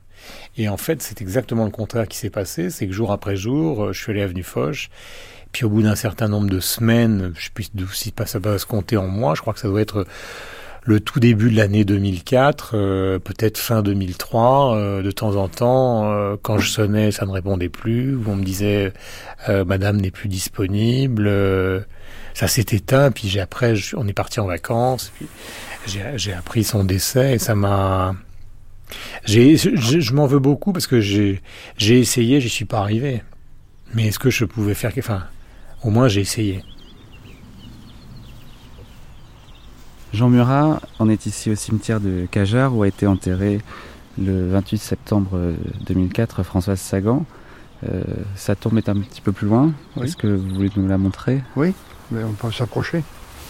Donc c'est sur le, la, la, bordure du mur, là, sur un tout petit cimetière Ah ben c'est, le, petit cimetière, disons, de cette section de la commune de Cajar, là, qui fait partie donc de, de Cezac, et qui est aussi euh, rattaché avec euh, l'Arnagol, hein, qui est à quelques kilomètres d'ici, toujours en bordure du Lot. Hein. Donc voilà, on se trouve là sur le, le, le point, mais je suis revenu là tout à l'heure et j'ai, bien vu que des, des, des, noms n'étaient pas gravés. Bon, ils sont restés sur le, la famille Corès et Lobar. Et donc, euh, on se trouve sur le, le lieu où sont, euh, disons, Françoise et son amie, je sais aussi, Madame Roche. Et donc, le jour de l'enterrement, vous étiez là aussi Il y avait oui. beaucoup de monde? Ben, Oui, mais j'étais évidemment un peu plus à l'écart parce qu'il y avait toute la, la famille, donc, et les, surtout les intimes et les, les amis euh, rapprochés donc, de, de, de, Françoise. Il y avait Juliette Gréco oui, Pierre ben, Berger. Oui, je, je sais plus, je peux pas tout vous dire. Oui, Bernard Franck. Ouais. Même Brigitte Bardot, elle, a dit qu'elle n'avait pas pu venir à cause de son état de santé. Ça, c'est possible, oui. Mais elle a déclaré Françoise Sagan a été terrassée par la maladie et par les impôts. Oui, mais ça, c'est-à-dire que bon, il y avait des impôts, mais bon, moi je l'ai vécu puisque je l'avais comme locataire. Bon, euh, je, voyais les, problèmes financiers qu'elle a eu, surtout en fin, en fin de vie, hein, parce qu'elle était déjà très fatiguée. Mais c'est pas ce qui avait l'air de, la tracasser spécialement, parce que j'ai l'impression que le, côté argent lui est toujours passé très haut au-dessus de la tête, et pour elle, c'était pas un problème. Elle avait toujours eu de l'argent à disposition et elle ne s'occupait pas de, sa gestion. Même là, à la fin, c'était son amie Madame Baran qui, s'occupait pratiquement de, tout quand elle était là. Bon, elle organisait la maison avant que Françoise arrive et c'est elle qui s'occupait des courses, de, tout ça, qui, qui, était la gestionnaire de, de la maison de Cajar. Voilà, elle était très très intime. C'était un gros problème parce qu'elle avait quand même plus d'appartements que des dettes. Florence Malraux. Oui, non, c'est devenu un problème presque euh, d'existence. Hein. C'est-à-dire qu'elle aurait pu se retrouver à la rue presque. Absolument, absolument. Non, puis comme elle attachait une grande importance, ce qu'on comprend très bien à la liberté, elle devenait dépendante. Et précisément, elle a passé du coup euh, les dernières années de sa vie dans une forme de dépendance. Euh, c'est ce que vous diriez Ou est-ce que pour vous, euh, elle a trouvé en Ingrid Meshulam une amie qui au contraire l'a aidée bon, Ingrid l'a totalement secourue. Et c'était quand même aussi le choix de Françoise de vivre avec Ingrid. Mais s'il n'y avait pas eu Ingrid, en effet, on se serait tous cotisés, bien sûr. Hein mais elle aurait eu une vie quand même beaucoup plus dure. Même en se cotisant, euh, elle n'aurait pas. Puis il y avait un petit peu d'argent pour la drogue, quand même. Beaucoup. Pas mal. Et ça, c'était un petit peu difficile de se cotiser pour ça. Donc, euh, non, elle a. Ingrid lui a permis quand même de garder sa maison avec Mauville et de ne de, n'avoir besoin de, rien. Et la dernière fois que vous l'avez vu, vous vous en souvenez? Ah ben, La dernière fois que je l'ai vu, euh, ça remonte déjà à pas mal de temps parce qu'elle n'était plus euh, en location à la maison puisque ma fille aînée euh, avait récupéré la maison, ce qui s'est passé pratiquement dans la foulée où les impôts vraiment lui avaient mis le, le grappin dessus, n'ayant rien trouvé dans sa maison de Normandie, n'ayant pas trouvé à Paris ce qu'il cherchait au niveau de, quelques rentrées d'argent par rapport à des objets d'art, ils sont venus sur Cajar où ils n'ont rien trouvé, non plus de, grande valeur. Hein, et, à partir de là, bon, euh, euh, l'enchaînement a été très vite. Moi, je me suis trouvé à passer devant la maison alors qu'ils étaient en train, il y avait un commissaire plus un serrurier qui était mandaté pour faire sauter la serrure. Alors que je passais, moi, sur le, tour de ville, moi, je suis rentré là comme un fou furieux. J'ai dit, mais qu'est-ce que vous êtes en train de faire? Vous cambriolez sa gang ou quoi? La dame, elle n'a pas eu le temps de sortir ses papiers. De toute façon, j'ai dit, je sais pas ce que vous foutez chez moi. Hein, parce que je suis propriétaire des lieux, mais de quel droit on est chez Madame Sagan Oui, je sais, je connais. Mais la maison, c'est la mienne. Alors, qu'est-ce que vous foutez là? J'ai dit, vous êtes mandaté par qui? Où est les gendarmes? Alors, là, oui, alors là, elle s'est mise à trembler de, tous ces os parce qu'elle ne savait pas comment ça allait se terminer. Parce que le, le, serrurier, je l'ai chopé, je l'ai tiré, je l'ai mis dehors. Hein. Et vous savez si elle avait dit qu'elle voulait être enterrée ici? Ah mais ça je le pense. Moi, moi on n'a jamais parlé de tout ça, mais c'est sûr que c'était prévu de longue date, puisque pour qu'elle ait amené Madame Roche ici, euh, c'est que c'était euh, déjà organisé. Et sur euh, la tombe, qu'est-ce qu'il y a? Ah mais là, je, vois qu'il y a une, petite Jaguar, une XK là. Oui, donc, euh, est-ce que c'est son fils qui, qui a laissé? Je vois le, trousseau de clés. Je redécouvre tout ça puisque je, l'avais un petit peu, disons, euh, oublié. Tiens, à ce sujet, je me demande où je me réfugierai plus tard. On peut mourir de tellement de manières différentes et il y en a si peu d'élégantes. Bien sûr, il y a une vieillesse désuète et tranquille au coin du feu, dans quelques provinces avec des petits-enfants plus ou moins ennuyeux qui vous grimpent sur les jambes. Il y a le suicide, cette pente dont il ne faut jamais parler. Il y a aussi des solutions comiques. Au fond, ce n'est pas par principe, mais par une paresse qui est devenue chez moi un principe en soi, que j'ai toujours refusé de faire partie d'un jury quelconque ou d'avoir ce qu'on appelle des responsabilités dans le monde littéraire. Mais aujourd'hui, perché sur mon balcon et regardant passer un chien hargneux, un père excédé et un enfant en larmes, je me vois très bien plus tard pleine de décorations diverses, siégeant aimable et toujours un peu confuse au point de vue de diction, il y a peu de chances que là j'arrange les choses.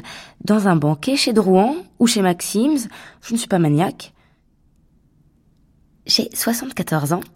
Mon quatrième mari vient de mourir bêtement, comme on dit. Je suis en noir et mes décorations n'en ressortent que mieux. Je finis juste une petite sole au citron car mon médecin m'a interdit tout excès. Le petit neveu d'Edgar Schneider ou d'un autre m'interview? Non sans mal, car un verre de chablis aidant, j'ai légèrement perdu la tête. Je lui explique néanmoins que ce dernier roman primé est admirable et que nous sommes bien contentes, mes copines du RAS, Malé Joris et moi-même, d'avoir consacré un talent neuf. Là-dessus, je me mets à glapir car je n'ai pas eu ma tarte à la framboise et que l'âge m'a rendue fort gourmande. Benoît IV, mon dernier chauffeur, impassible, me met sur les épaules mon manteau de cigogne de Poméranie. C'est la dernière fourrure à la mode en 2010. Le lauréat déjà vêtu de Moa me baise les mains éperdument. Benoît IV m'ouvre la portière de notre aérocar et nous allons nous poser, non sans croiser d'autres aérocars amis, rue Guinemer sur la terrasse. Qu'est-ce qui fait la différence entre un cocktail euh, pour le prix Françoise Sagan aujourd'hui en 2010 et, un cocktail dans lequel Françoise Sagan. Par Françoise Sagan en 1960. Euh, sur un plan alcoolique, je pense que c'était nettement plus fort, nettement plus intense. Sur un plan d'une forme de sociologie, euh, oh, le mot est lourd, parce qu'il n'y avait pas de lourdeur à l'époque. Je crois que là, tout le monde va se lever demain matin pour aller vaquer, pour aller survivre, pour aller se nourrir, gagner sa croûte. Voilà, là, le rappel inéluctable, c'est l'aube et le réveil. Il n'y avait pas de réveil. On se réveillait quand on pouvait. Il y avait quelque chose qui fait qu'on pouvait aller au bout, du bout, du bout, et encore au-delà du bout. Là, il n'est pas question. On commence à regarder subrepticement sa montre à 10h12. Il est 9h moins 5, on a encore une heure. Allez, mais il faudrait qu'ils activent. À l'époque, c'était pas faut qu'ils activent, c'était si seulement le temps pouvait ralentir. Nous avons donc désigné comme premier lauréat du prix François Sagan pour l'année 2010 Adélaïde de Clermont-Tonnerre avec Touré. Denis Westhoff, vous êtes euh, satisfait?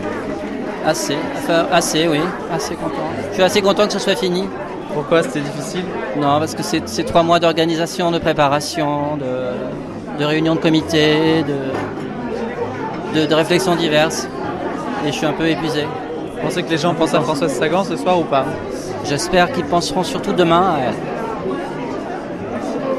Pourquoi demain? Euh, Parce qu'aujourd'hui ne suffit pas. Il faut qu'ils y pensent un peu tous les jours. Voilà, c'est ça, un petit peu tous les jours.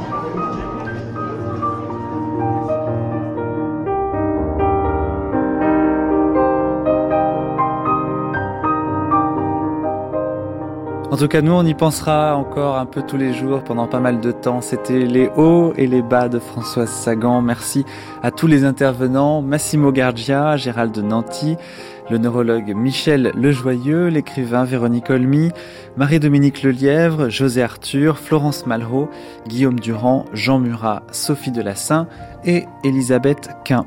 Les textes étaient lus par Caroline Ducé. Un très très grand merci à Nancy Nessil. Françoise Sagan, plus grave que prévu, une émission de Mathieu Garrigou-Lagrange et Jean-Claude Loiseau, prise de son Raymond Albouy, mixage Alain Joubert, attaché de production Anne-Vanessa Prévost. Et notre matinée n'est pas tout à fait terminée car voici le moment de retourner une dernière fois voir du côté du texte lui-même. À tout de suite. Bonjour. Bonjour, tristesse chamade à la laisse de guerre.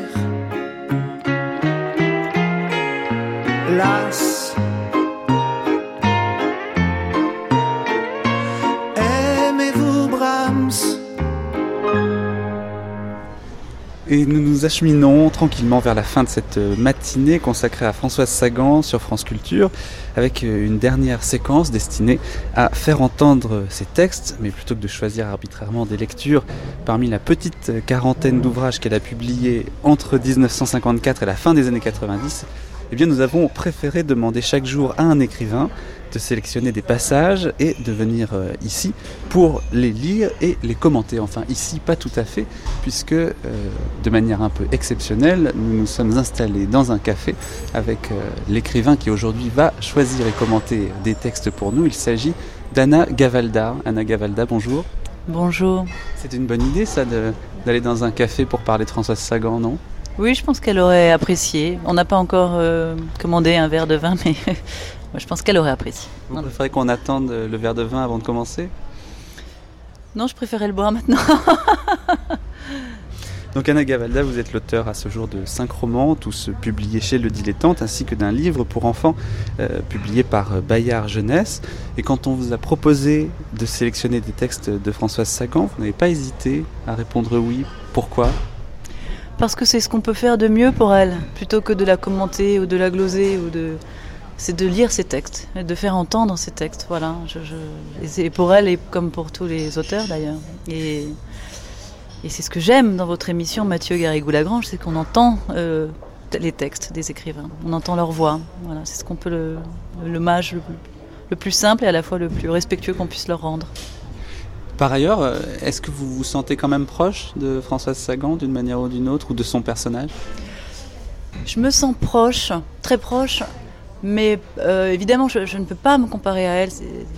On n'a pas du tout les mêmes carrières, etc. Mais euh, je, trouve que nous avons en commun euh, une certaine, un certain fatalisme et une certaine gentillesse, une certaine. Mes, chevilles dussent-elles en souffrir, une certaine politesse qui est plus si courante, je trouve, dans le milieu éditorial. Et donc, oui, je me sens en pleine l'impression d'être sa petite cousine lointaine. Mais peut-être que c'est présomptueux de dire ça, hein, mais quand même, il y a un certain détachement par rapport à tout ça que, que j'ai en commun avec elle. Puis bafouille comme elle en plus. Vous avez cherché à la rencontrer? Non, il faut jamais euh, chercher à rencontrer les gens qu'on admire. Non. J'aurais pu, hein, mais non. Non. Comme ça, j'ai eu comme ça l'occasion de d'être présentée à des, des, des idoles et j'ai toujours refusé. Parce que vous avez peur d'être déçu Parce qu'on en revient à ce qu'on disait tout à l'heure, c'est l'œuvre qui compte. L'œuvre est toujours meilleure que, que les êtres humains derrière, donc il vaut mieux en rester à l'œuvre. Voilà. Et la découverte de ces livres, alors, à, à quel moment euh, euh, de votre vie est-ce que vous avez lu pour la première fois euh, Françoise Sagan? Est-ce que vous l'avez lu très jeune? Et en fait, je suis pas une grande fan de sa fiction. Si on peut commander en même temps comme ça, on verra que c'est vrai. Un verre de vin blanc, s'il vous plaît. Oui, quoi Du chardonnay, petit chablis. Oui. Ça marche Et un allongé le plus grand possible, s'il vous plaît. Donc, que... ah oui, je... non, je suis pas, je suis pas, en effet, je suis pas une grande lectrice de François Sagan, euh, de, de, son, de, son, œuvre de fiction. Pour le coup, euh, je, je, trouve que ça ne me nourrit pas. Ces livres ne me nourrissent pas, ces personnages ne me nourrissent pas. Je, je m'attache pas vraiment à ces personnages. Ils, sont comme elle les aime. Hein. Ils ont ce côté euh, un sang d'aquarelle, quoi. Ils ne me nourrissent pas. Mais par contre, je suis, euh, je, ne vis pas, je ne sans euh, ces livres de répliques et réponses, ces livres où on a mis par écrit ces interviews, parce que c'est alors pour moi vraiment comme une, un bréviaire. J'y retourne souvent. Je trouve que quand elle parle de l'écriture, de la littérature, des gens qu'elle aime, des gens qu'elle admire, euh, voilà, je trouve que François Sagan en tant qu'auteur, je ne suis pas absolument fanat, mais François Sagan en tant qu'être humain, quelqu'un qui me fascine et qui m'apaise et qui, euh, et qui même euh, m'enchante. Voilà, j'aime, la lire et la relire. Je, trouve que tout ce qu'elle dit est frappé au coin du bon sens et, c'est tellement agréable quand quelqu'un qui est à la fois aussi intelligent et aussi euh, quelque part euh, simple, enfin modeste, ou sincèrement modeste, s'exprime, parle de Proust. De, Oh, quel bonheur, c'est si rare. Parce que les écrivains, en règle générale, sont quand même. On s'écoute beaucoup parler, et elle, jamais. Jamais. Est-ce qu'il n'y a pas quand même quelque chose d'un peu paradoxal à préférer euh, les entretiens de Françoise Sagan et en même temps à se dire euh, euh, elle se cachait et elle avait raison de se cacher? Parce que finalement, ce que vous préférez chez Sagan, c'est pas sa littérature, c'est quand même elle qui parle des autres, qui parle de la littérature, mais c'est quand même elle qui parle. Donc c'est quand même des entretiens finalement que vous préférez? Oui, et puis aussi, par exemple, avec Mon meilleur souvenir, qui est un très beau livre. Mais euh, après, voilà, c'est cette histoire. On dit toujours, ah, mais elle bâclait ses romans. Alors, est-ce qu'elle les bâclait ou est-ce qu'elle. Moi, je crois que justement, c'est- encore lié à son intelligence. Elle savait qu'elle connaissait ses limites et voilà, elle préférait écrire des romans qui euh, lui permettaient après d'avoir le temps euh, de lire Proust. Je pense. hein. Peut-être que je me trompe, c'est difficile de parler pour elle, mais je crois qu'elle n'était pas dupe du tout. C'est ce qui nous la rend si sympathique. Et vous, vous diriez que vous euh, faites la même chose, ou vous avez envie de faire la même chose, ou vous tendez vers euh, cet euh, ascétisme d'une certaine façon? Ouais, moi, je fais exactement la même chose. J'écris des livres médiocres qui me permettent d'avoir beaucoup de temps pour lire de grands livres. voilà, c'est affreux, mais c'est comme ça. Ça, c'est une phrase que Sagan aurait pu prononcer, mais c'est pas pour ça qu'elle l'aurait pensé. Peut-être qu'elle elle aurait dit, euh, parce que parfois elle disait oui, mes livres, c'est peut-être pas de la grande littérature, mais au fond, euh, elle faisait ce qu'elle avait envie de faire, et je pense qu'à un moment donné, elle les trouvait bons, ces livres, et ils étaient bons d'ailleurs, pour certains. Oui, alors que c'est pareil quand on relit euh, Derrière l'épaule. À chaque fois, on dit Ah, finalement, c'était pas si mal. Non, mais je, vraiment, je- je- la crois sincèrement. Je, je- en effet, hein, je me sens beaucoup d'affinité avec elle. Je, crois sincèrement qu'elle était très lucide sur la qualité de son œuvre. Mais on l'est tous, on l'est tous. On lit Shakespeare, on lit euh, Dostoïevski, on l'est tous, on l'est tous. Alors précisément, Anna Gavalda, je vous laisse euh, boire un petit peu de votre euh, brouillis, si vous voulez, et après vous pourrez vous lancer dans une euh, première lecture. Euh, conseil au jeune écrivain qui a réussi, Françoise Sagan, euh, 1956. Donc, euh, 26 octobre 1956, euh, c'était tout récent. Donc, euh, si vous avez réussi, je veux dire d'une manière assez évidente et que vous n'êtes pas assez imbécile pour croire au mot réussite, il va vous arriver ceci. Vous allez devenir un objet. Des inconnus vous traiteront comme un objet, si c'est leur métier. Et si ce n'est pas leur métier, comme une bête curieuse. D'abord, vous serez invité en représentation dans les salons mondains. On y dira n'importe quoi de vous, de votre vie, de vos aventures. On vous fera mille allusions aux grands écrivains qui, eux, étaient méconnus. Bon, vous quittez les salons, vous ne voulez plus avoir que des amis. Les amis, vous en aurez vite trop. Vous n'aurez plus à compter l'argent, mais le temps. Il y a 50 000 personnes qui veulent vous voir parce qu'ils connaissent un tel qui vous connaît. 50 000 personnes qui veulent de l'argent, qui en ont besoin, qui vous écrivent des lettres désespérantes au rythme de 5 par jour. Et le téléphone qui sonne sans arrêt. Toute cette foule qui se jette sur vous, miraculeusement appâtée par le mot argent, le mot succès. Et les jeunes imbéciles qui vous félicitent d'avoir eu le cynisme de faire une œuvre commerciale. Et les gens qui vous croient insupportables sans vous connaître. Et ceux qui vous croient trop dégourdis. Et cette curiosité et cette malveillance et cette insistance. Et puis, ceux qui vous aiment bien, qui vous écrivent des lettres tendres, auxquelles vous n'avez pas le temps de répondre, et vis-à-vis desquels vous traînez un vague remords. Et les journaux que vous ouvrez au hasard, et où vous trouvez des paroles stupides que, paraît-il, vous avez prononcées, et cette colère que vous avez alors, et qui retombe si vite, et ce désarroi, car, enfin, cette lettre ne veut dire quelque chose que vous si vous aimez la littérature. Achetez ce que vous avez envie d'acheter, donnez ce que vous avez envie de donner, ne comptez ni sur les objets, ni sur les gens. Il y a très peu d'objets qui restent vivants, très peu de gens assez généreux pour accepter votre succès ou votre bonté, si vous êtes bon. Ou alors, si vous en avez le temps et le goût, soyez méchant, ça plaît plus. Ou alors, soyez indifférent, si ça vous est possible, mais c'est très difficile. D'autre part, le succès a de bons côtés. Il rassure une certaine vanité, au début. Après, il ne rassure plus rien, et surtout pas le principal. Mais là-dessus, vous ne serez, je pense, jamais rassuré. On ne sait jamais si ça ne vaut rien ou pas, et personne ne vous le dira. Personne que vous puissiez croire.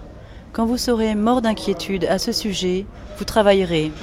C'est une forme de réponse durant les quelques heures par jour où vous écrirez, et puis c'est la seule chose. Enfin, si vous pouvez, partez à la campagne.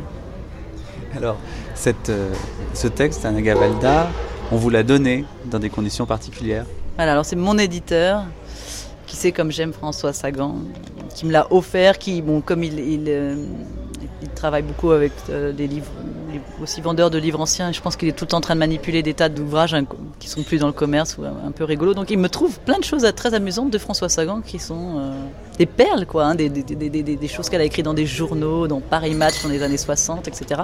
Et donc la lettre à un jeune écrivain, évi- évidemment, euh, qui a réussi. Il me l'a envoyé. euh, voilà pourquoi je ne quitte pas le dilettante. c'est la seule raison. C'est qu'au lieu de parler de contrat et de, pourcentage, il m'envoie des inédits de François Sagan, avec toujours un petit clin d'œil au détour du texte. En fait, il y a peu de gens en France à qui cette lettre euh, est plus destinée qu'à vous. Ça se compte sur les doigts d'une main finalement. Oui, encore qu'elle était très jeune, hein, c'est ça qu'on a du mal à réaliser. hein. Oui, vous, vous étiez jeune aussi. euh, J'avais 10 ans de plus et j'avais un enfant de plus, ce qui fait une grande différence, je crois. J'étais déjà, quelque part, euh, j'étais déjà responsable. j'étais déjà vieille quand on a un enfant, on est déjà vieux. J'étais déjà vieille. Mais, ce que je trouve très joli dans, cette lettre, très joli, c'est qu'elle elle dit que et cette phrase enfin moi ce qui résonne le plus c'est elle parle de cette malveillance etc et puis d'un coup elle dit et ceux qui vous aiment ceux qui vous écrivent des lettres tendres et auxquels vous ne répondez pas et vis-à-vis desquels vous traînez un vague remords et ça c'est quelque chose qui me frappe ce qui m'arrive euh, euh, voilà j'ai l'impression d'être phagocytée par des tas de gens qui, en fait ne, cherchent qu'à soutirer quelque chose de moi euh, pour leur avantage. Et, les vrais gens gentils je les délaisse par manque de temps. Et ça c'est un truc qui me bouleverse beaucoup. Et, du coup je, fais très attention à répondre à tout le courrier des lecteurs. Mais là très concrètement j'ai un an de retard. Donc je suis Gaston Lagaffe. Mais je le ferai je répondrai à tous. Mais c'est ça le plus dur dans, dans le- l'espèce de tourbillon du succès quoique moi ce n'est pas comparable. C'est que c'est encore une fois les gentils que l'on délaisse voilà Un deuxième extrait, Anna Gavalda euh, réplique, donc ça c'est euh, euh, des entretiens de Françoise Sagan qui ont été compilés en 1992 euh, par les éditions Quai Voltaire. Et je vous ai pas fait béju béju encore. Ah, je me suis entraînée comme une folle. Donc là, je vous fais en fait, je vous fais un petit mix à ma façon parce que bon, vous couperez après. hein. Donc à la question, vous critiquez-vous? Elle répond, je me critique sans me critiquer, sans me voir. Je me dis bon, puisque c'est comme ça, c'est comme ça. Je ne suis pas très travailleuse. Je continue, je continue, et à la fin, je vois. Dans l'ensemble, je n'aime pas les gens qui se vantent de travailler beaucoup ou qui attendent d'inspiration. Bref, qui font un numéro d'écrivain. J'utilise toujours ma paresse au maximum. La paresse est nécessaire. C'est beaucoup avec du temps perdu qu'on fait des livres. Et avec de la rêverie, en ne pensant à rien. Et puis un jour, les personnages se forment. Je ne crois ni aux techniques ni aux nouveaux romans. Ce qui est beaucoup plus important, c'est qu'il y a tout l'être humain à fouiller. Le seul sujet pour un écrivain, c'est ce qui se passe dans la tête et le cœur des gens. Le reste est anecdotique, sans intérêt. On dit dans les romans de Sagan, il ne s'y passe pas grand-chose. Il y a peu de drame dans mes livres en effet, car quand on réfléchit, tout est dramatique. Il est dramatique de rencontrer quelqu'un, de l'aimer, de vivre avec lui, qu'il soit tout pour vous et que, au bout de trois ans, on se quitte avec des déchirures intérieures. J'aime la solitude, mais je suis très attachée aux gens et je m'intéresse beaucoup à ce que j'aime. Ce qui m'intéresse, j'insiste, ce sont les rapports des gens avec la solitude ou avec l'amour. Et je sais que c'est la base de l'existence des gens, la base de l'existence de quelqu'un. Ce n'est pas de savoir ce qu'est un cosmonaute ou un trapéziste, mais qui est son mari, son amant ou sa maîtresse. Ce qui est fascinant, c'est que les rapports psychologiques du groupe que je décris sont applicables à n'importe quel milieu. La jalousie est la même pour un intellectuel parisien ou un cultivateur de la Gironde. Vous voulez dire que les sentiments sont les mêmes partout? Les sentiments sont les mêmes partout. Un milieu en vaut un autre. C'est en approfondissant les êtres qu'on apprend à les connaître bien mieux qu'en courant sans cesse à leur découverte. C'est pourquoi les voyages n'apportent rien à personne, sinon l'art de surmonter les embûches d'ordre touristique. Là, je suis à fond avec elle. Et un autre truc que j'adore, elle dit à un moment, je ne crois ni aux techniques ni au renouvellement du roman. Il faut bien se remettre dans l'époque. hein. Donc à l'époque, elle, elle était, je veux dire, il y avait Alain Rambouillet, Michel Butor, etc. Elle, elle était très has déjà. hein. Elle dit, je ne crois ni aux techniques ni au renouvellement du roman. Il y a tout l'être humain à fouiller. C'est une histoire de bûcheron. L'arbre est assez énorme pour qu'on ne passe pas son temps à vérifier la hache. J'adore ça.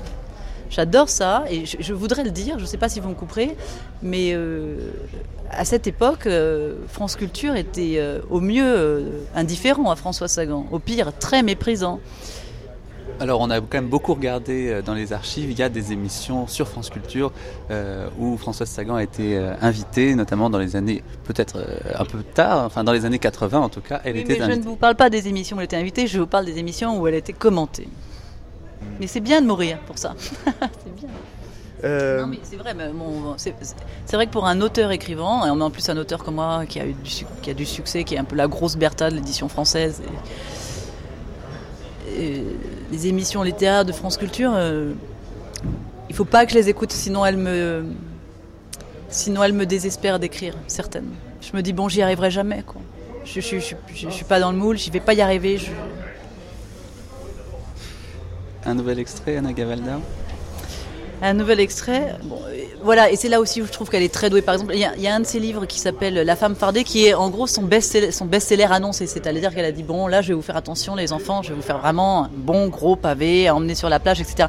Et là où je la trouve si- maline et, si futée, c'est que l'exergue de de ce gros pavé pour la plage, c'est un extrait de La vie de Rancé de Chateaubriand, qui est un livre absolument magnifique. J'ai pas le temps de vous lire là, mais eh, c'est là que je trouve qu'elle est très forte. C'est que voilà, Chateaubriand, La vie de Rancé, qui est quand même le livre le plus âpre sur euh, la, vie de l'esprit, quoi. La vie de Rancé, c'est quelque chose de très spirituel, qui est en exergue de son gros pavé pour plage. Bon, ça, c'est une chose. Mais après, il y a un autre roman d'elle que je trouve absolument génial, qui est Les Faux Fuyants, parce que là, on sent qu'elle s'est fait plaisir et qu'on l'entend ricaner. On l'entend ricaner au-dessus de la sa machine à écrire pendant tout le temps que dure. euh, euh, ce roman. Et donc la première phrase, c'était euh, là, Chenard et Walker resplendissaient sous ce beau soleil de juin 40. Vous le citez de tête, hein. c'est une voiture pour ceux qui ne, le sauraient pas. La Chenard et Walker resplendissaient sous ce beau soleil de juin 40. Déjà, bon, j'adore cette phrase que je trouve. Donc Chenard et, Chenard et Walker, j'imagine, c'est l'équivalent de Rolls-Royce. Et donc vous avez là quatre dans cet euh, exode, dans une très belle voiture, vous avez quatre euh, personnages Sagan en diable, c'est-à-dire extrêmement snob, extrêmement snob. Euh, donc il y a Diane Lessing, une grande femme belle mais vieillissante, très riche et très autoritaire, qui me fait penser, et je crois qu'elle y avait pensé en l'écrivant tout à fait à la figure de Alice Sapritch, donc vous voyez le genre. Et il y a Loïc Lermite qui est un personnage qu'on retrouve beaucoup dans les, les romans de Sagan, qui est le apparemment faible, c'est-à-dire qu'en apparence c'est le faible, il veut pas se mouiller, il veut il veut pas se fâcher avec personne, il est toujours il courbe les chines toujours et on se rend compte Il travaille au Quai d'Orsay, il faut Là, dire. Voilà, celui-ci travaille au Quai d'Orsay, mais je, je pense que c'est un archétype dans son œuvre. Mais et comme toujours, ce sont ces personnages-là qui s'avèrent finalement être les plus courageux au bout du compte. Donc c'est un personnage qu'on on retrouve cet, cet esprit dans un sang d'aquarelle, justement titre magnifique. Voilà, quand on n'a pas le sang assez rouge, et pourtant. Et, dans aussi De Garlas, elle a comme ça, elle prend des personnages, on a l'impression que ce sont des faibles, et puis finalement ce sont toujours eux qui se révèlent les, plus euh, courageux. Et là, donc, il y a ce, donc, il y a cette Diane Lessing et il y a ce Loïc Lermite, donc le, le, gigo- le gigolo de service. Il y a euh, Luce Adair, donc qui est aussi une jeune femme qui est mariée à un mari très très riche et c'est ce mari qui doivent aller euh, rejoindre dans le sud de la France pour pouvoir ensuite prendre le bateau et quitter la France. Et elle, son mari est très riche, s'occupe pas d'elle. Et donc, elle a un amant qui s'appelle Bruno Delors et qui est aussi là et qui est insupportable, qui est le fat dans toute sa splendeur. Et donc, ces quatre sont lancés et abandonnés sur les routes de France en juin 40. Malheureusement, il y a une mitraillage, je sais pas comment on dit. Donc, leur chauffeur est tué. Très compliqué. Tout devient très compliqué pour eux. Alors ça leur pose pas trop de problème que le chauffeur soit tué. Non, ah non, ça, oui, non, ça, c'est, ça, c'est très secondaire. Mais par contre, qui va conduire la voiture? Et la voiture est endommagée. Et donc, finalement, ils se retrouvent dans une ferme. Et c'est, ils passent cet été de juin 40 dans cette ferme à aider à, à la moisson. Et alors, ces quatre-là aidant à la moisson dans cette ferme, c'est absolument irré- irrésistible. Et je, je- vraiment, je vous invite à le lire tous, parce que ce qui est de très beau, tout le roman, on ricane, on ricane. Et le dernier paragraphe est, poignant. Je trouve c'est tellement poignant les, quelques dernières lignes. Je ne dis rien, bien sûr, sur la fin. Et tout, tout Sagan est là. Quoi. Tout Sagan est là. Elle, nous retourne. Elle fait ce qu'elle veut de nous. On est vraiment euh, parce qu'elle est très douée. Elle nous fait ricaner, puis d'un coup, elle nous fauche en plein ricanement. Et puis, euh, elle nous dit quelque chose de très profond sur euh, sur la vie et sur l'histoire de l'humanité même. Je trouve ça très très fort. Donc là, je vais vous lire un extrait. Haut en couleur. Et donc c'est Diane, cette fameuse Alice Sapritch, euh, qui euh, descend le premier matin. Donc la veille, ils sont arrivés dans cette ferme et le premier matin, elle descend dans la salle à manger. Et nous voilà, donc euh, elle était en robe de chambre à ramage. Ah, Luce, vous avez bien dormi Quand je pense que tout le matin nous avons eu cette horrible coque et maintenant je ne sais pas quel est l'animal qui braie à côté, mais c'est insupportable. Vous avez entendu naturellement, mais qu'est-ce que ça peut être comme bête? Elle vit Maurice dans son alcôve, apprécia la distance qui le séparait de Luce et renifla d'un air inquisiteur. Bonjour, cher Maurice, vous avez bien dormi malgré votre blessure moi, j'avoue que le silence de vos campagnes m'en a d'abord empêché. Et après, c'est le contraire qui m'a réveillé. Ce coq, mais quel organe mais, après le coq, qu'était-ce? Vous devez le savoir, vous qui habitez là. Ces cris, effrayant, effrayant. On se serait cru au Moyen-Âge avec des, des, des- des diplodocus? Non, non, ça c'était avant. En tout cas, à l'oreille, un animal non domestiqué. Pour autant que je sache, bien entendu, ajouta-t-elle avec prudence et modestie. Elle rit nerveusement, elle aussi. Luce souhaitait qu'elle les rejoignît assez vite pour n'être pas trop proche du vieillard quand celui-ci hurlerait à nouveau. Par bonheur, Diane se rapprocha en effet juste avant que le cri ne reprenne. Béju Béju Béju Oh s'écria Diane, horrifiée. Oh Mais qu'est-ce qui crie comme ça mais, mais justement, c'est le grand-père. C'est lui qui. Et il a perdu toutes ses dents en un seul jour, sans aucun symptôme. Mais quel symptôme Quel rapport eh, eh bien, il voulait vous dire bonjour, voyez-vous, Diane. Et comme il n'a pas de dents, il ne peut vous dire que Béju. Voilà. Quoi, Béju? Mais qu'est-ce que vous me chantez avec vos Béju Je vous parle de. À cet instant, le grand-père, sans doute excité par ces voix inconnues, relança son cri de guerre. Et Diane, instinctivement, fit un pas vers l'alcôve comme pour y retrouver d'autres êtres humains. C'est- lui? Elle en bégayait pour une fois. C'est- lui C'est lui qui fait ce bruit Mais, mais c'est insensé mais, mais quel âge a-t-il? Et ce n'est pas une question d'âge, Diane, risqua Luce. C'est une question de dents. Vous savez, parce que. Mais dites-moi, vous, jeune homme, pouvez-vous me confirmer que c'est votre grand-père qui pousse ces cris inhumains? Diane s'était retournée vers Maurice et le regardait droit dans les yeux comme pour le, lui faire avouer. Eh ben oui, c'est lui, dit Maurice, tout à coup mécontent. C'est lui. Et si ça vous dérange, qu'est-ce que vous voulez que j'y fasse? Ça fait 15 ans qu'il crie comme ça. Il faut s'habituer, c'est tout. C'est du théâtre presque, Anna Gavalda, ça.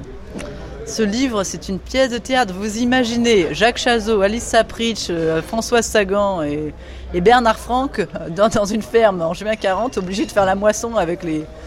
Avec les... Enfin voilà, c'est grandiose quoi. c'est grandiose. Et d'ailleurs, elle le dit dans, je crois, dans Derrière l'épaule, elle raconte le bonheur qu'elle a eu d'écrire hein, ce texte-là. Et elle a même dit qu'elle se sentait uniquement le scribe de ces personnages. Elle, a même dit à la fin, quand même, ils ont exagéré de m'avoir ainsi pris pour magnétophone. Et ça, ça nous arrive, enfin, je peux pas me comparer à elle, mais je pense que tous les gens qui écrivent, à un moment donné, ils connaissent ce, ce, bonheur-là, cette félicité d'avoir l'impression d'être simplement le, le micro, ou le, le- le scribe, le, greffier, la greffière de personnages plus vivants que soi. Et ça, c'est ce qui peut nous arriver de mieux. Quoi. Moi, moi, en écrivant, ça m'arrive de rire. Je me fais rire en écrivant, ça m'arrive de pleurer, je me fais pleurer. Ouais, mes enfants, mes enfants, ils savent quand je fais des bruits bizarres que je suis en train de travailler. quoi. Quand même, vous n'avez pas eu envie de rencontrer Françoise euh, Sagan quand vous en avez eu l'occasion. Euh, Est-ce qu'il n'y a pas quand même une question que vous auriez voulu euh, lui poser et quelque chose qui vous aurait aidé dans votre vie quotidienne? Mais ça leur emmerdé que je vienne la voir en disant oh j'ai une question à vous poser ou que je me mette dans la situation de l'élève qui attend une réponse du maître. Ça l'aurait emmerdé qu'on la prenne pour un maître. Elle aurait aimé qu'on partage un verre de brouillis toutes les deux et qu'on parle de des frères Karamazov. C'est ça que l'aurait aimé. Moi, ça, encore une fois, je me compare pas à elle, mais ça, me saoule quand des gens viennent me voir euh, comme si j'étais un écrivain. Je je suis pas un écrivain. Je suis quelqu'un qui commande du brouillis et qui est heureuse de le boire euh, en bonne compagnie. Mais par contre, euh, c'est vrai que moi, quand j'a- j'avais 18 ans, je pouvais pas dire décemment à personne autour de moi, je, je veux être écrivain. C'est totalement, c'est vaniteux, c'est- ridicule, c'est même accablant. Donc j'ai dit à tout le monde que je voulais être journaliste. Donc j'ai été, euh, j'ai travaillé, j'ai présenté le concours qui à l'époque, je sais pas aujourd'hui, qui était le plus difficile, qui était l'école de journalisme de Lille. Et je me suis retrouvée dans ce grand amphi au milieu de, de- de tous ces jeunes qui, qui, qui- qui savaient, qui voulaient être journalistes, c'est-à-dire probablement euh, commenter la marche du monde. Mais moi, ça m'intéressait pas la marche du monde, puisque déjà à l'époque, et c'est ce qui m'intéressait, c'était le cœur de, de l'être humain. Donc j'ai vite décroché, je me suis rendu compte que je n'étais pas à ma place. Et donc au lieu de travailler, comme on ne pouvait pas sortir euh, avant la première heure, j'ai écrit une lettre à François Sagan, juste pour lui expliquer cette situation. Mais euh, je lui ai pas envoyé, mais sur le moment, c'était important pour moi, d'abord d'avoir l'air euh, concentré au milieu de tous les autres, probablement, et puis de, de- dire, voilà, voilà la question que je lui ai jamais posée, c'était de lui dire, voilà, je suis pas du tout à ma place là où je suis à l'heure où je vous parle. Je, vous aime et je vous admire. Bon, cette lettre n'a jamais, jamais été envoyée. Mais par contre, ce qui m'a beaucoup troublé, c'est que 20 ans après cet examen euh, cafouilleux en diable, euh, on m'annonce euh, que Françoise Sagan est morte. On me demande d'écrire un petit mot. C'était le magazine Elle. Donc j'écris un petit texte très simple. Voilà, très simple, très simple. Où je ne parle ni de la vitesse, ni de l'alcool, ni de sa réputation. Juste elle en tant qu'être humain.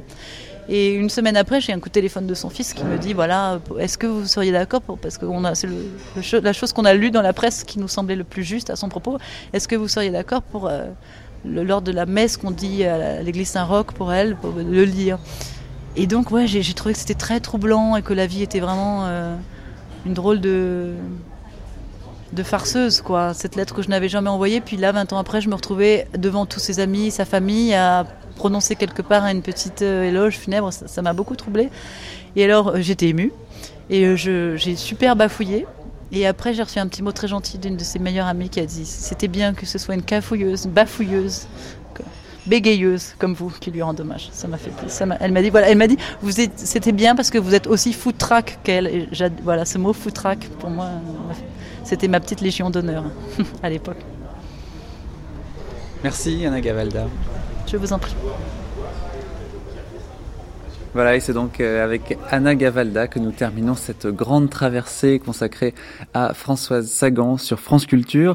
Et avant de vous replonger dans l'actualité avec le journal de la rédaction à 12h30, une fin comme chaque jour en musique. Aujourd'hui, en l'occurrence, avec Milady, une chanson de Françoise Sagan par Alice Sapritch, qu'Anna justement, imite si bien. Merci d'avoir passé cette semaine avec nous. C'était donc une grande traversée Françoise Sagan par Mathieu Garrigou-Lagrange et Jean-Claude Loiseau. Mixage Alain Joubert, attaché de production Anne-Vanessa Prévost. Très bonnes vacances si vous en prenez, très bonne lecture si vous avez le loisir de lire et quoi qu'il arrive, de très belles journées de radio à l'écoute évidemment de France Culture.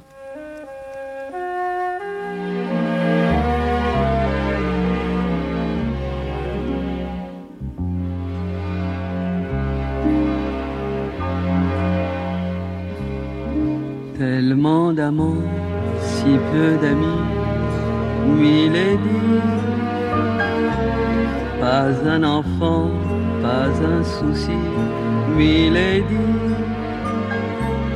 Tu passes tes journées au lit, à la lueur d'une bougie, en attendant la nuit, la nuit où tu vas déchirer celui qui se croyait aimé. Il pleure et toi tu ris. De l'amour, tu n'es qu'un sosie, Milady. Jamais un pleur, jamais un cri, Milady. Mille plaisirs, pas de bonheur. Et quand tu ris, tu leur fais peur. Et tu sais bien pourquoi, pourquoi donc aurais-tu changé? Qui est celui qui t'a frappé? Tu ne le diras pas. Alors vas-y et frappe aussi, Milady. Ravage-les, fais-leur payer, Milady. Tu mourras seul ce que tu veux dans ton grand lit exprès pour deux, en appelant personne, sinon ce cruel inconnu qui ne répondra pas non plus au premier cri, au dernier cri.